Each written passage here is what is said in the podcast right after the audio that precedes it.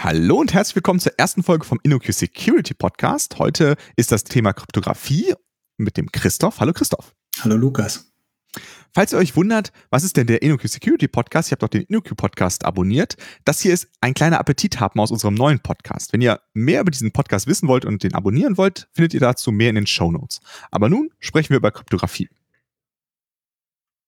Damit wir damit starten können, müssen wir erstmal sagen, was ist denn eigentlich Kryptographie? Ja, Kryptographie, ne, das ist eigentlich die äh, Entwicklung und die Anwendung von äh, Verschlüsselungsverfahren. Ne? Vielleicht sollten wir da mal vier Begriffe unterschreiben. Das ist einmal die Kryptologie. Das ist halt die Wissenschaft, die sich mit Fair- und Entschlüsselung von Informationen beschäftigt. Ähm, neuerdings fallen auch so ein paar Sachen drunter, die jetzt nicht direkt Verschlüsselung und Entschlüsselung sind, so wie digitale Signaturen oder Hash-Funktionen. Und äh, die Kryptographie selber ist dann halt die, äh, wie ich schon sagte, die Entwicklung dieser Verfahren. Dann gibt's noch die Kryptoanalyse. Das heißt, äh, das ist sozusagen der böse Part. Da analysiert man die Verfahren und versucht dann Informationen daraus zu gewinnen. Beziehungsweise, wenn man es mal im Klartext sagt, man versucht diese Verfahren zu brechen. Mhm. Und der letzte Begriff, dem man noch häufiger begegnet, ist das Kryptosystem. Das äh, ist etwas mehrdeutig definiert. Also im Allgemeinen wird damit ein System bezeichnet, das irgendwie mit Kryptographie zu tun hat. Das ist jetzt eine Definition, mit der kann man relativ wenig anfangen. Aber wenn wir mal ein konkretes Beispiel nehmen, es gibt das RSA-Kryptosystem und das beinhaltet dann zum Beispiel den Algorithmus, mit dem man verschlüsselt, den Algorithmus, mit dem man entschlüsselt und einen Algorithmus, mit dem man einen Schlüssel erzeugt. Ne, das gehört alles zusammen, um dieses Verfahren anzuwenden. Und das, diese geschlossene Einheit dieser drei Sachen nennt man dann Kryptosystem. Okay, gut. Ähm, du hast ja schon gesagt, ähm, es geht um Verschlüsseln und Entschlüsseln. Kannst du noch mal kurz sagen, was sind die Ziele der Kryptographie? Weil ich glaube, das ist ja äh, dann doch noch ein bisschen spezieller.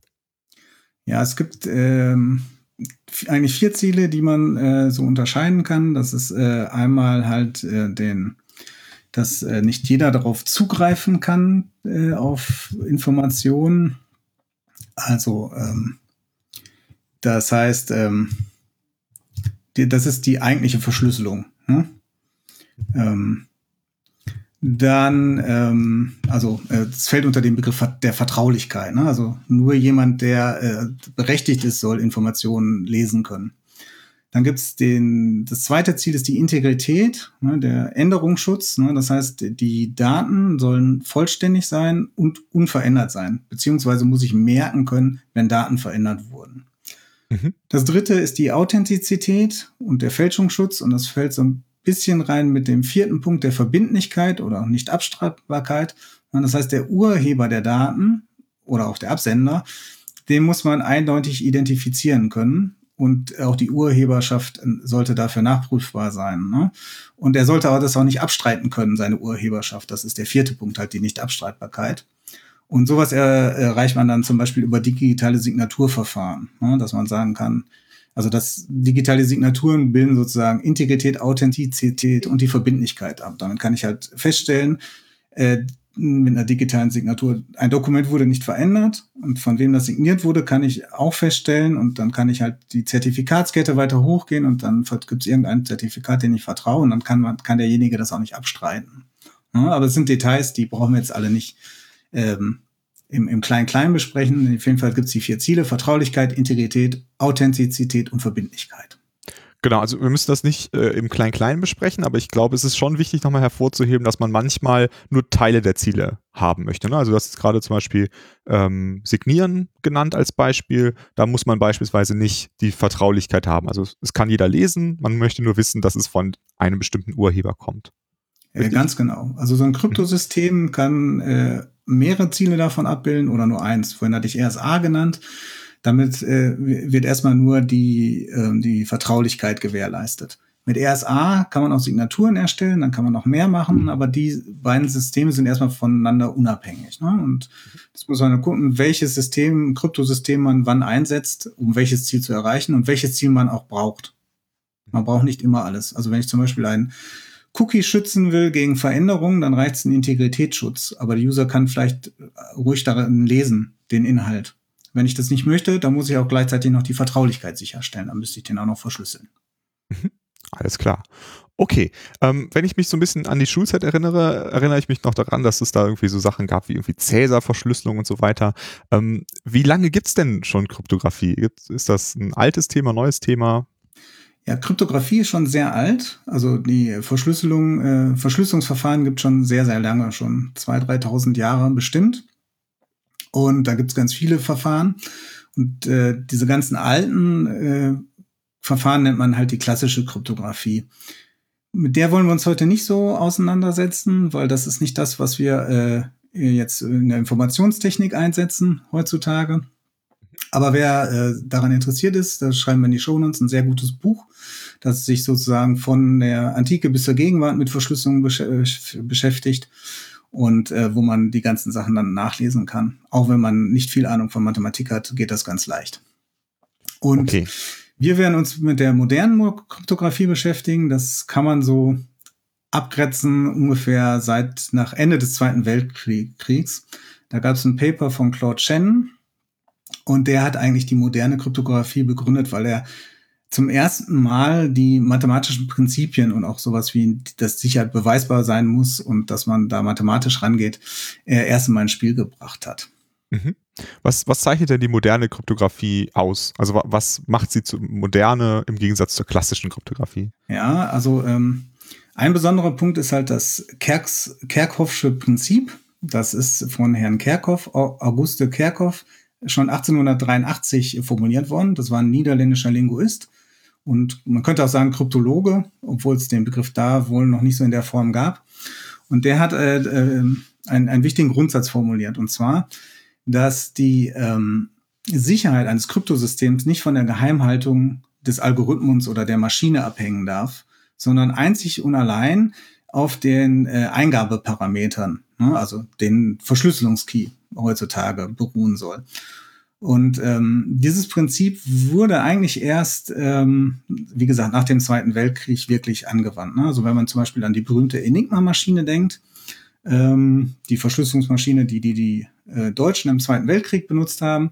Äh, da wollten ja auch die Alliierten, äh, waren ja da sehr hinterher, eine dieser Maschinen in die Hand zu bekommen, um zu verstehen, wie die funktioniert. Um darauf Rückschlüsse äh, auf, das, auf die Verschlüsselung äh, und damit äh, wichtige Informationen zur Entschlüsselung zu erfahren. Und ähm, heutzutage moderne Algorithmen, wie zum Beispiel AES oder SA, die kann man überall nachlesen. Ne? Also die braucht man, äh, die braucht man nicht geheim halten, sondern da ist es einfach nur wichtig, dass, wenn man die anwendet, der Schlüssel geheim bleibt. Mhm. Und äh, das hat ein paar äh, Vorteile, wenn man diese, dieser, wenn man diesem Grundsatz folgt, weil also zum einen ist es viel schwieriger, den Algorithmus geheim zu halten, als den Schlüssel zum Beispiel. Ne? Also ein mhm. Algorithmus müssen halt äh, dann alle kennen, die dieses Verfahren anwenden. Den Schlüssel müssen nur die Parteien, die wirklich miteinander kommunizieren wollen, ähm, geheim halten. Ne? Das sind also auch viel weniger. Und genauso ist es auch viel schwieriger, den Algorithmus auszutauschen. Ne? Wenn ich das jetzt in irgendwelchen Maschinen verdrahtet habe oder auch in Software, das alles auszutauschen, das alles zu erneuern, als einfach den Schlüssel zu rotieren, also einen neuen Schlüssel zu benutzen, falls er mal komprimiert wurde. Ne? Mhm. Und das Dritte ist, dass, äh, wenn ich das natürlich öffentlich mache, so ein Verfahren viel mehr äh, äh, Aufmerksamkeit bekommt von äh, äh, Kryptologen, die dann auch eine vernünftige Kryptoanalyse erstellen können. Das heißt, das ist wahrscheinlich sicherer als irgendwas, was ich irgendwie geheim halte. Ne? Wenn da viele Leute drauf geguckt haben, das ist so ein bisschen das Open Source Prinzip, dann werden auch viel mehr Bugs gefunden. Äh, und so moderne Verfahren wie AES wurde zum Beispiel auch genauso entwickelt. Es gab so einen Wettbewerb äh, der amerikanischen Standardisierungsbehörde NIST, äh, die von, der lief von 1997 bis 2000 und das war öffentlich. Ne? Und dann konnten halt viele Leute auch draufschauen. Ja, und ja. so wird das. Das ist halt die moderne Kryptographie. Und wie das gesagt, heißt also, wenn, wenn jetzt die, äh, wenn jetzt die Enigma-Maschine ähm, äh, nach den modernen Prinzipien erfunden wäre, dann wäre es gar kein Drama gewesen, wenn die irgendjemand geklaut hätte, weil die nichts genützt hätte im Prinzip, richtig? Ganz genau. Mhm. Wobei bei der Enigma so ein bisschen Grauzone ist. Ne? Also nur die Enigma war jetzt halt auch nicht sofort, dass man dann sozusagen alles damit entschlüsseln konnte. Das ist halt nicht komplett äh, schwarz und weiß, aber äh, es ist so, dass äh, würde man das konsequent anwenden und hätte man moderne Kryptographie wie, wie heute, dann könnte man die sozusagen einfach irgendwo kaufen, die Enigma, und es würde einem nichts nützen. Okay, verstanden. Okay. Ähm, und bei der modernen äh, Kryptographie gab es dann ja auch wahrscheinlich so ein paar Evolutionsstufen. Ähm, was gab es denn da für Umbrüche in der Geschichte? Ja, also ein, ein, der, der wichtigste Umbruch war wahrscheinlich äh, die Erfindung von asymmetrischen Kryptografieverfahren. Und das ist in den 1970er Jahren passiert. Und ähm, bei der asymmetrischen Kryptographie geht's halt, äh, ähm, hat man ein großes Problem der symmetrischen Kryptographie gelöst. Und zwar den, das ähm, Problem der, des Schlüsselaustausch. Also symmetrische Kryptographie heißt, äh, zum Entschlüsseln und zum Verschlüsseln benutze ich denselben geheimen Schlüssel. Und den geheimen Schlüssel, den muss ich ja irgendwie an die Leute bringen, die das mal entschlüsseln sollen. Ne? Das heißt, da habe ich so ein Henne-Ei-Problem, weil dann müsste ich den ja vielleicht wieder entschlüsseln und wieder, äh, äh nein, wieder verschlüsseln, dahin schicken und wieder verschlüsseln und so. Das funktioniert halt nicht. Das wäre irgendwie so eine endlose Rekursion. Also muss ich das aber irgendeinem anderen Kanal den Menschen zugänglich machen. Ne? Zum Beispiel, indem ich dem vorher den Schlüssel irgendwie auf ein Blatt Papier schreibe und mitgebe. Aber wenn die, wenn ich mich denen jetzt nicht persönlich treffen kann, wenn die am anderen Ende der Welt sind, ist es halt schwierig, so einen Schlüssel denen irgendwie sicher zu übertragen, ohne den, dass den irgendeiner mitlesen könnte oder mithören könnte. Mhm. Und im Gegensatz dazu sind die asymmetrischen äh, Verschlüsselungsverfahren, die zwei Schlüssel besitzen, einen öffentlichen und einen geheimen Schlüssel. Und den öffentlichen Schlüssel, das hört man vielleicht ja schon am Namen, ist öffentlich für alle zugänglich. Und wenn ich mit dem Schlü öffentlichen Schlüssel was verschlüssel, dann kann ich das mit, nur mit dem geheimen Schlüssel wieder entschlüsseln.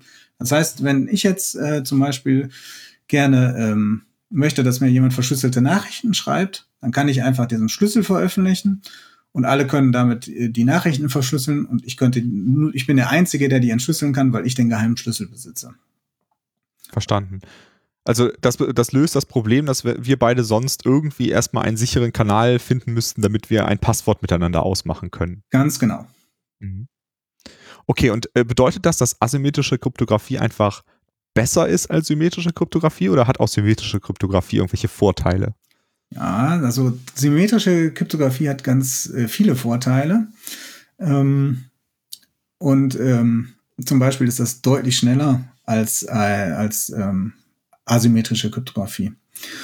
Und äh, wenn man sich zum Beispiel, und es kann auch weniger Speicher verbrauchen, wenn man sich zum Beispiel vorstellt, dass, wir jetzt, dass ich eine E-Mail schreibe an fünf Empf Empfänger und da ist ein PDF dran, das ist, was weiß ich, 20 Megabyte groß. Da müsste ich bei, wenn ich das, äh, wenn ich das symmetrisch verschlüssel, für jeden Empfänger äh, mit einem geheimen Schlüssel jeweils neu verschlüsseln. Also hätte ich dann fünf mal 20 Megabyte da dran. Ne? Mhm. Und wenn ich jetzt so einen asymmetrischen Schlüssel habe, äh, dann kann ich den zum Beispiel nutzen, um den äh, Schlüssel, mit dem ich das verschlüssel, das eigentliche Dokument verschlüsseln, nochmal zu verschlüsseln. Dann brauche ich nur einen kleinen Schlüssel von, was weiß ich, 32, 64 Byte. Und den muss ich fünfmal verschlüsseln mit dem asymmetrischen Verfahren. Das heißt also alle. Jede Menge Speicherplatz. Und so ein Verfahren ist dann hybride, weil die eigentliche Verschlüsselung passiert symmetrisch, aber den Schlüssel des symmetrischen Verfahren habe ich asymmetrisch verschlüsselt. Okay, also du, du erzeugst quasi einen, einen temporären oder, oder einen Einmalschlüssel und den teilst du allen über asymmetrische Kryptographie mit. Ganz genau. So mache ich das. So machen das auch die äh, dafür etablierten Verfahren, also PGP oder S-MIME. Und die haben jeweils den, diesen, du hast das gerade temporären Schlüssel genannt, der wird verschlüsselt und damit ist der eigentliche Payload, der Inhalt der E-Mail dann verschlüsselt. Und dann kann ich halt beliebig vielen Sendern das zugänglich machen. Okay. Und wenn man jetzt diese drei ähm, ähm, ja, äh, Kategorien betrachtet, also asymmetrisch, symmetrisch und hybrid, hast du da Beispiele für, äh, für Anwendungsgebiete oder, oder Verfahren, die das verwenden? Ja, da gibt's ähm, eine ganze Reihe von Sachen, die das verwenden. Also denkt jetzt äh, bei uns im Bereich zum Beispiel an TLS, also verschlüsselte Verbindungen im Internet. Es gibt WPA, das ist das Verfahren, womit ich meinen WLAN verschlüsseln kann. Es gibt, wie genannt, gerade PGP. Es gibt S-MIME, die ganzen Messenger machen das. und dann ist es halt ganz verschieden, wer welches Verschlüsselungsverfahren einsetzt. Also wir hatten jetzt gerade bei den E-Mail-Verfahren, die nehmen ein Hybridverfahren. Ähm, bei TLS ist es auch ein Hybridverfahren. Aber zum Beispiel bei WPA, ähm, also dem Verschlüsselung von ähm, in deinem WLAN. Da gibt es das PSK-Verfahren, Pre-Shared Key. Und da muss man halt dann die entsprechenden Verschlüsselungskeys eingeben an seinen Endgeräten und an dem Router. Und das ist dann halt ein symmetrisches Schlüsselverfahren, die diese Keys benutzen. Was bei WLAN ja auch okay ist, weil ich wahrscheinlich, wenn ich so ein WLAN einrichte, ja auch entsprechend vor Ort bin, um diese Schlüssel ja, einzurichten ja. an meinem WLAN-Router und an meinem Endgerät. Und dieser Schlüsselaustausch halt nicht um die halbe Welt gehen muss. Ja, verstehe. Okay. Ähm, äh, also, das ist jetzt einmal so eine Kategorisierung zwischen symmetrisch, asymmetrisch und hybrid. Ähm, ein anderer Teil dem, über den man nachdenken muss, ist ja, wo wird verschlüsselt. Ne? Also es gibt ja so Begriffe wie irgendwie Ende-zu-Ende-Verschlüsselung. Kannst du das mal einordnen, was das bedeutet und was es da so für Varianten gibt? Ja, also die Frage ist halt, wann und wo werden die Daten verschlüsselt? Da würde man jetzt sozusagen drei Kategorien unterscheiden. Ne? Das einmal ist die Ende-zu-Ende-Verschlüsselung, das zweite ist die Transportverschlüsselung und das dritte ist äh, Encryption at Rest. Bei der Ende-zu-Ende-Verschlüsselung ist es so, dass äh, das sozusagen jeweils bei dem endgültigen Empfänger und beim Sender verschlüsselt wird. Ne? Das heißt, wenn, das ist jetzt zum Beispiel bei E-Mail der Fall, bei PGP oder S-MIME. Ich verschlüssel das auf meinem Rechner. Dann läuft das durchs Internet, durch was weiß ich, wie viele Mail-Server und kommt dann irgendwann bei dir an. Und du entschlüsselst erst die Nachricht, die ich dir geschickt habe. Das heißt dann, äh, auch wenn er durch viele Zwischenstationen geht, äh, kann äh, niemand da auf die Daten zugreifen. Ne? Das ist natürlich für die, die Privatsphäre das sicherste, um Daten zu übermitteln. Ja. Das, das bedeutet auch ist, explizit, dass wenn ich jetzt bei, beispielsweise mein Mail-Account geknackt wird, dass äh, man trotzdem diese Mail nicht lesen könnte, richtig? Ja, wenn, wenn du die auf dem Server gespeichert hast und die liegen da noch in der verschlüsselten Form vor, dann äh, kann damit niemand was anfangen sondern erst, wenn du die auf deinem Client entschlüsselt hast. Mhm. Dann gibt es die Transportverschlüsselung. Das heißt, das ist nur Daten, die sozusagen in Transit sind. Ne, das ist zum Beispiel bei TLS so. Wenn wir eine sicherte, sichere Verbindung im Internet aufmachen, zum Beispiel zum Webserver, dann äh, werden die Daten während des Transports halt verschlüsselt. Das heißt, dein Client ne, verschlüsselt die Daten und beim Server werden sie entschlüsselt. Ähm, aber was der Server damit, die, der könnte die zum Beispiel weiterleiten an weitere Backend-Systeme, dann sind die oft dann oft nicht mehr verschlüsselt, sondern man hat so eine, Art, eine, nennt das dann TLS-Terminierung. Das heißt, äh, der vorderste Server, der durchs Internet erreichbar ist, der spricht noch TLS und die Daten werden dahinter in, was weiß ich, wenn so ein Server da mit drei, vier Microservices spricht oder SCS-System, dann äh, kann der auch unverschlüsselt mit denen reden. Dabei. Und okay. Das dritte ist die Encryption at Rest. Das ist halt, wenn ich Daten irgendwo äh, speichere, dann sollten die vielleicht auch verschlüsselt gespeichert sein. Ne? Das habe ich zum Beispiel, wenn ich äh, sensitive Informationen in, in der Datenbank speichere. Ähm, da möchte ich mich ja davor schützen, falls jemand in meine Systeme einbricht und äh, ähm, die zum Beispiel die Datenbank, ein Datenbank dann machen kann, das äh, oder das, das den Filesystem äh, äh irgendwie kopiert oder ganz einfach die Festplatte aus dem Server nimmt, dass mhm. die Daten dann auch noch geschützt sind. Und das ist Encryption at Rest. Das heißt, das sind dann zum Beispiel verschlüsselte Dateisysteme oder verschlüsselte Datenbanken. Oder auch wenn ich nur bestimmte Daten verschlüsselt in einer normalen Datenbank ablege, wenn ich die selber verschlüssel, dann halt kann keiner damit was anfangen, ohne den Schlüssel zu haben, wenn er die, das, die Datenbank-Files irgendwie kopieren kann oder die Festplatte. Mhm. Und wo, wo liegt dann der Schlüssel? Der Schlüssel sollte dann, das kommt drauf an auf den Use Case. Ne? Also wenn ich ein mhm. verschlüsseltes Dateisystem habe, dann äh, liegt der auch irgendwo auf dem Dateisystem und ist dann normalerweise, wenn ich das System hochfahre, muss ich einmal das Passwort eingeben, um diesen Schlüssel zu entschlüsseln. Der ist dann mit meinem Passwort äh, verschlüsselt. Und dann hat der laufende Computer, äh, das laufende Betriebssystem halt äh, Zugriff auf diesen Schlüssel. Ne? Das heißt, wenn ich dann gehackt werde und ich habe irgendeinen Trojaner auf meinem Rechner, dann nützt mir die verschlüsselte Festplatte halt relativ wenig, weil das laufende System kann die Daten entschlüsseln und hat Zugriff auf den Schlüssel. Wenn mir jetzt aber mein zugeklappter Laptop äh, geklaut wird, dann kommt halt keiner mehr ran. Ne? Auch nicht, wenn er die Festplatte ausbaut äh, weil die Daten darauf halt verschlüsselt vorliegen und er, derjenige, der den Laptop geklaut hat, nicht mehr an den Schlüssel rankommen kann. Mhm. Das heißt also, die, diese Festplattenverschlüsselung, die man in den meisten äh, Betriebssystemen ja mittlerweile eingebaut hat, äh, ist ein Beispiel für Encryption at Rest. Genau. Das ist ein Beispiel dafür. Ein anderes Beispiel aus dem Entwickleranteil ist halt vielleicht zum Beispiel GitCrypt. Damit kann man äh, bestimmte Geheimnisse in, innerhalb eines Git-Repositories halt äh, verschlüsseln. Und die werden entschlüsselt beim Checkout, lokal auf der Platte. Da gibt es bei Git solche äh, Filter, die auf File-Ebene arbeiten, wenn die einen Checkout machen. Oder ähm, dann werden sie entschlüsselt und wenn der Check-in äh, kommt, dann wird ein Filter angewendet, der die Daten äh, verschlüsselt. Das heißt, die liegen dann auf der Platte nochmal extra verschlüsselt vor. Mhm. Wenn ich es dann irgendwo hinpushe, in ein, was weiß ich, nach GitHub öffentlich, kann man damit auch erstmal nichts anfangen, wenn sich das Secrets drin befinden, weil die dann verschlüsselt werden. Okay, äh, kommen wir nochmal zurück zu, zu Ende und zu Endeverschlüsselung und Transportverschlüsselung. Ähm, ist das jetzt, also ist das jetzt wünschenswert, immer Ende-zu-Ende-Verschlüsselung zu haben oder ist manchmal Transportsicherheit die richtige Wahl? Ist das ein Trade-off? Wie, wie siehst du das?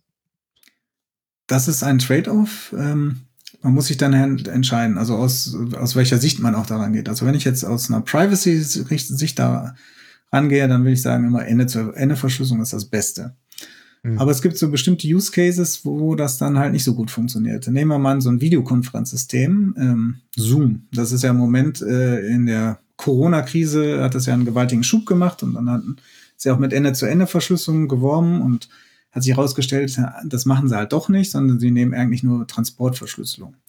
Aber ähm, das ermöglicht ihnen dann aber auch bestimmte Features zu machen, die bei Ende-zu-Ende-Verschlüsselung nicht möglich sind. Zum Beispiel können sie sich dann äh, den Videostream auf ihren Server äh, angucken, beziehungsweise untersuchen und den Audiostream und dann können sie sagen, okay, das, derjenige spricht gerade nicht, ich rechne das einfach mal runter in ein äh, Format, was halt weniger Bandbreite verbraucht, weil der jetzt auch nicht groß im Bild ist und auch keinen Ton hat oder ich schalte den Tonstream zum Beispiel, was weiß ich, komplett ab und spare dadurch Bandbreite. Mhm. Ja, und dann kann man halt solche Features ähm, wenn die Ende zu Ende verschlüsselt werden, dann würde der Stream sozusagen über den Server gehen und aussehen wie weißes Rauschen. Da kann ich halt nicht drauf arbeiten. Dann kann ich solche Komfort-Features, die Bandbreite sparen, äh, dann nicht ermöglichen. Oder ein anderes Beispiel wäre, wenn ich jetzt im Slack ähm, kann ich ja über alle Daten, also in allen Kanälen da suchen, ne? eine Volltextsuche machen. Das geht auch nur, wenn die Daten unverschlüsselt vorliegen. Ja, und das heißt, äh, die kommen beim Slack, bei den Servern dann halt auch irgendwie unverschlüsselt an. Trotzdem will ich halt nicht auf eine Transportverschlüsselung äh, verzichten, weil ich nicht möchte, dass das irgendwie einer abhört, äh, während äh, die Daten transportiert werden. Ne? Also es wird ja schon reichen, wenn ich, also wenn ich hier zum Beispiel meinen Rechner aufmache und dann sehe ich jede Menge WLAN, also WLANs, die ich nicht kenne, die hier von den Nachbarn sind oder sonstiges. Und wenn das alles während des Transports unverschlüsselt wird, dann kann ich das alles mitlesen. Ne? Das will man mhm. natürlich auch nicht. Okay, aber äh, das heißt also, ähm, aber also wir könnten ja zum Beispiel auch sagen, bestimmte Features müssten sonst auf dem Client implementiert werden, ne? weil der kennt die Sachen. Wenn man jetzt eine Volltextsuche auf dem Client baut, würde das ja dann zum Beispiel funktionieren. Aber das ist der Trade, auf den man eingeht, dann muss man solche Sachen auf der Client-Seite lösen können, richtig? Ganz genau. Aber das ist halt oft unrealistisch. Ne? Also bei Slack ja. würdest du ja alle Kanäle, alles, was da jemals an Daten war, äh, lokal runterladen müssen und da initiieren. Ähm, hm. Das ist sehr unwahrscheinlich, dass das fun irgendwie funktionabel wäre. Ja, Oder auch gewollt. auf jedem deiner Clients vielleicht, ne? Und dann auf jedem deiner Clients, hm. genau. Und deshalb, ähm, da muss man halt sehen, welchen Trade-off man eingehen will, ne? Ähm, und was auch, äh, was auch, wie schützenswert die Daten sind, ne? Also, ähm, zum Beispiel würde ich jetzt über Slack äh, keine Passwörter verteilen. Wenn wir sagen, okay, wir müssen jetzt hier, ein, wir hatten ja vorhin einen Schlüsselaustausch, ist schwierig. Mhm. Kann ich sagen, okay, Slack ist ja transportgesichert kann keiner abhören, aber trotzdem landen dann die Daten irgendwo unverschlüsselt. Zum Beispiel in der Suche bei Slack. Das will ich dann nicht. Dann will ich eine Ende-zu-Ende-Verschlüsselung haben. Ne? Wenn ich jetzt ja. aber einfach hier Smalltalk äh, mache, dann ist das wahrscheinlich nicht so schlimm, wenn auch Slack die irgendwie eine Suchmaschine bei sich packt, also intern. Muss man halt abwägen. Genau, aber man muss da auch Vertrauen gegenüber dem, dem Server haben, dass diese Daten nicht vielleicht in der vollständig frei in der Öffentlichkeit zugänglich wären. Ne? Ja, das ist ein Risiko, das muss man auch immer abwägen. Ne? Also es ist ja nicht nur so, dass es die das irgendwie äh, absichtlich irgendwie veröffentlichen würden, sondern oft ist es ja so, ähm, A, dass es entweder irgendeine Fehlkonfiguration gibt, hat man ja auch schon öfter gehört, dass irgendwelche MongoDBs, äh, Elasticsearch Stacks oder sonstiges äh, ohne Passwort am Netz hingen und sich da jeder drauf verbinden kann. Oder äh, wenn Slack halt auch Opfer von einem Hackerangriff wird und da zum Beispiel äh, die Slack, äh, die Elasticsearch-Datenbank kopiert würde, und dann äh, sind die Daten halt auch verloren. Das muss man halt vorher sich überlegen, ob das ein Risiko ist, was ich eingehen kann oder nicht. Ne? Mhm. Alles klar. Okay, ähm, dann ein, wollen wir jetzt ein bisschen in diesen, äh, was, was wähle ich äh, für welchen, für welchen Use Case Teil übergehen. Also ein, eine Sache, die, die man vielleicht schon mal gehört hat, irgendwie RSA und ECC. Warum, also welches davon ist besser und was bedeutet das überhaupt? Ja, also das ist was ganz Wichtiges, mit dem man sich beschäftigen sollte, äh, auch wenn man so die Verschlüsselung in Grundzügen kennt. Also wenn man jetzt, ich habe schon mehrmals AES erwähnt und wenn man weiß, okay, das ist ein symmetrisches Verschlüsselungsverfahren, was wohl ganz gut ist, oder RSA ist auch ganz gut, ähm, dann heißt das noch nicht, dass man das so einfach äh, einsetzen kann. Ne? Das Problem ist, ähm, diese ganzen Sachen haben halt verschiedene Vor- und Nachteile und dann haben die noch verschiedene Betriebsmodi, in denen man die einsetzen muss. Und das muss man alles unterscheiden. Also wenn ich zum Beispiel äh, bei OpenSSL äh, schaue, ne, dann kann ich zum Beispiel sagen, gib mir mal aus, wie viel äh, Verschlüsselungsverfahren du so kennst. Ne? Und ähm, da sind dann ähm, irgendwie, allein wenn ich für AES äh, äh, suche, dann hat das 40 verschiedene. Ne?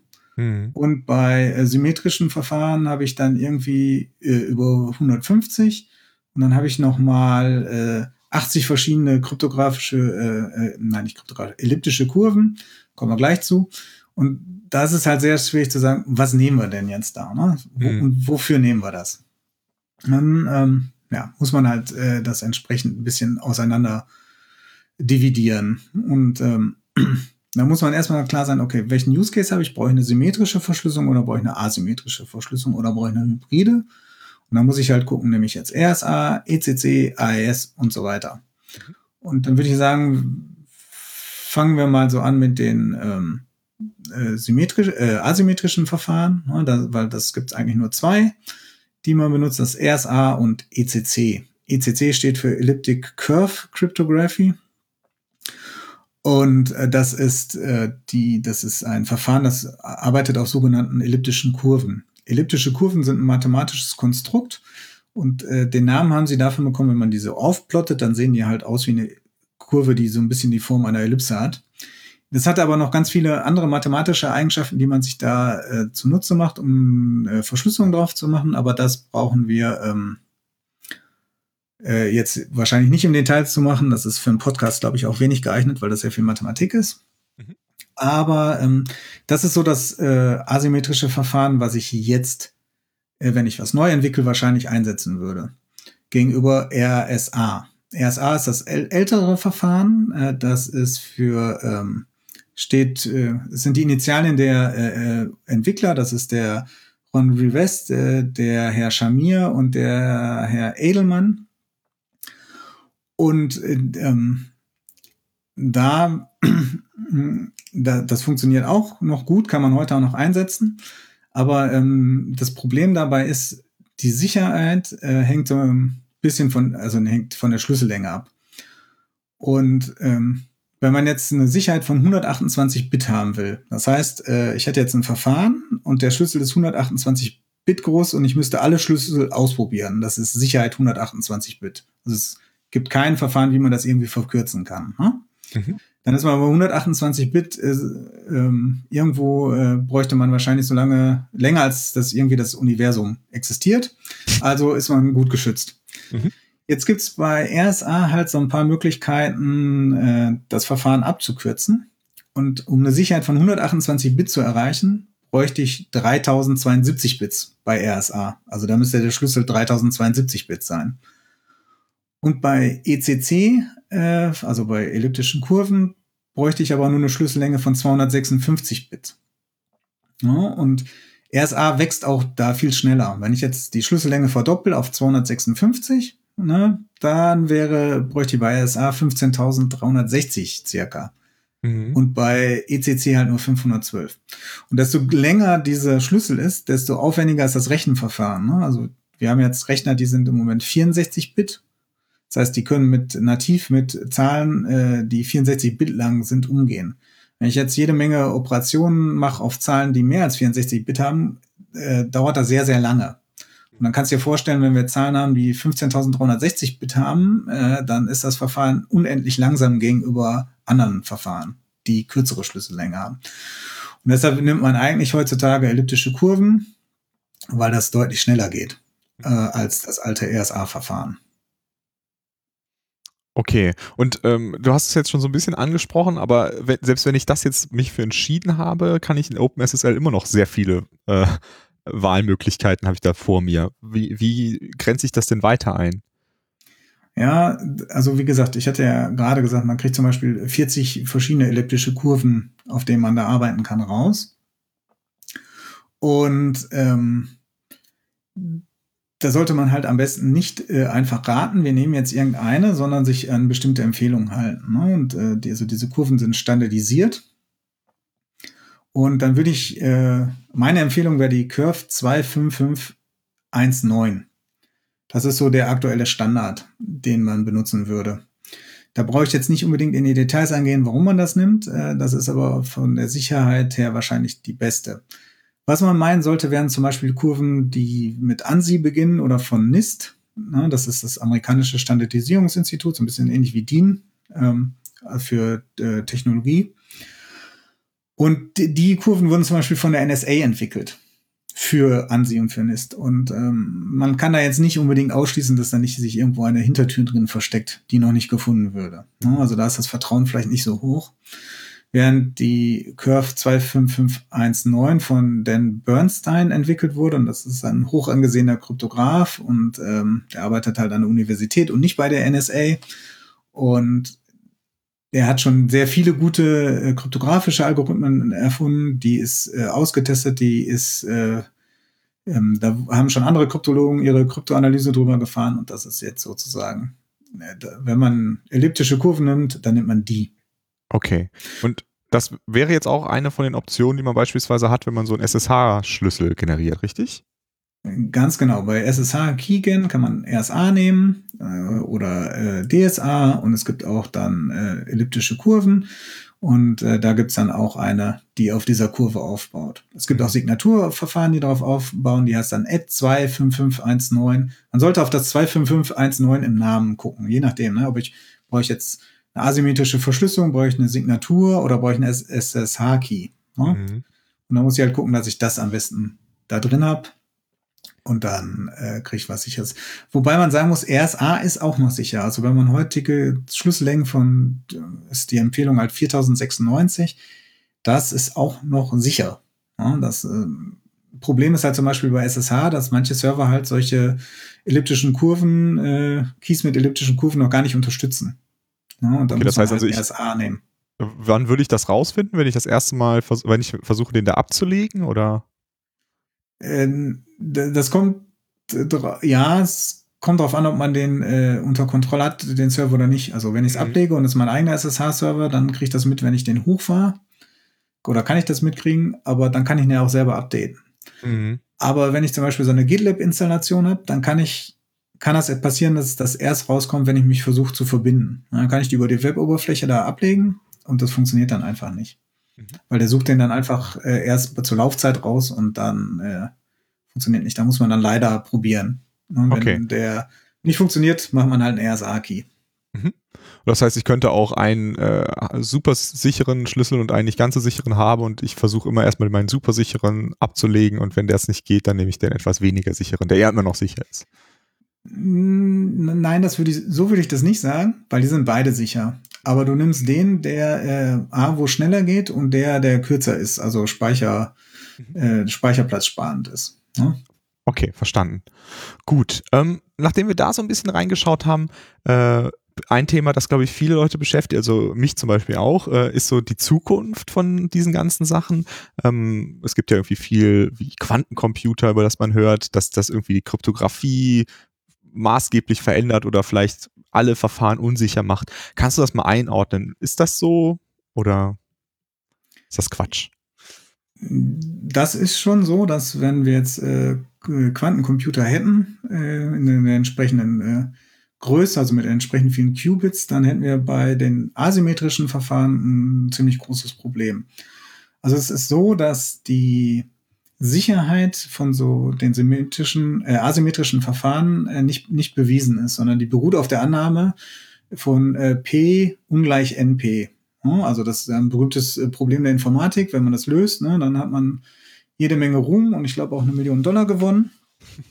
Und ähm, bis jetzt ist die Annahme, dass das so ist. Ne? Und ähm, aber Quantencomputer würden halt diese, diese P ungleich NP halt in Frage stellen. Ja, weil halt die mit ihrem, dass sie sozusagen so viele Zustände gleichzeitig berechnen können, halt dafür auch eine Lösung finden würden. Ja, das ist jetzt alles sehr vereinfacht. Ne? Aber ja, das ja. gäbe es ein großes Problem dafür, für die jetzigen Verfahren. Es gibt auch schon Sachen, wie man zum Beispiel bei RSA, das auf der äh, deren Sicherheit darauf beruht, dass man äh, große Zahlen, für große Zahlen keine Primfaktorzerlegung machen kann, äh, dass es da Algorithmen gibt, die das angreifen können.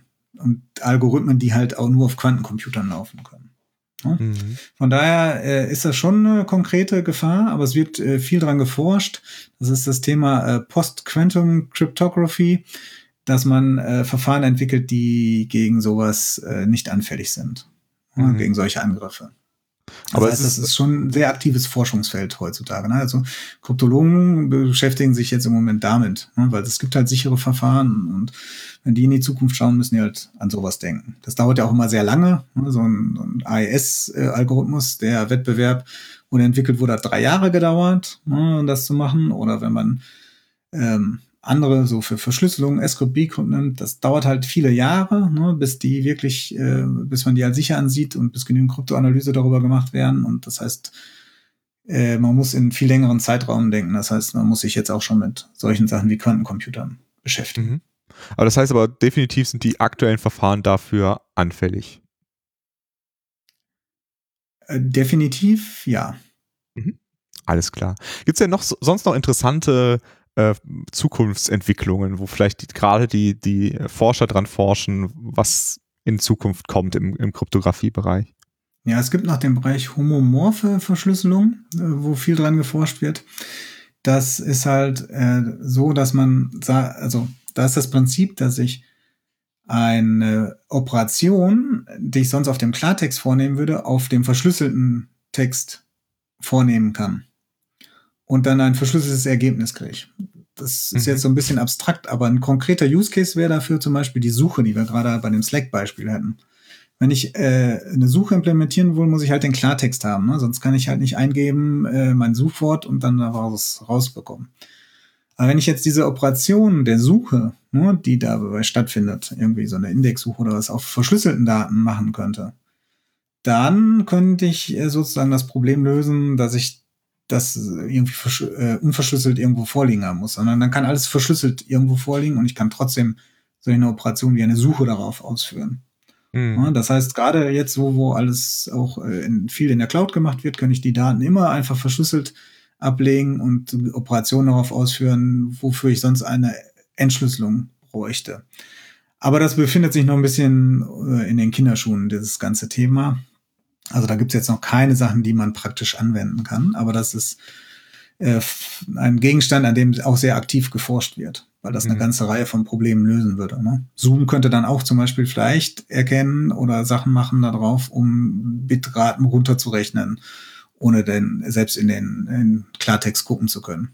Ja, ja, das klingt auf jeden Fall äh, abgefallen. Ich kann es mir irgendwie nicht so richtig vorstellen, dass das geht, aber äh, ja, ähm, ist ja noch ein bisschen Zukunftsmusik.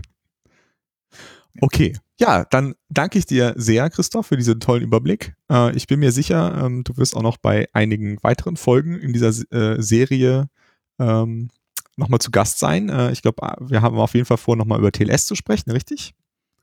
Ja, TLS steht noch auf dem Plan und auch Zertifikate. Das ist so ein bisschen so eine Serie, also so eine Reihenfolge, ne? erstmal ein bisschen Kryptographie, dann kann man Zertifikate besser verstehen und wenn man Zertifikate und Kryptographie einigermaßen verstanden hat, kann man TLS super verstehen. Mhm. Super, da freue ich mich schon drauf. Ja, dann danke ich dir und den Hörerinnen und Hörern. Bis zum nächsten Mal. Tschüss. Tschüss.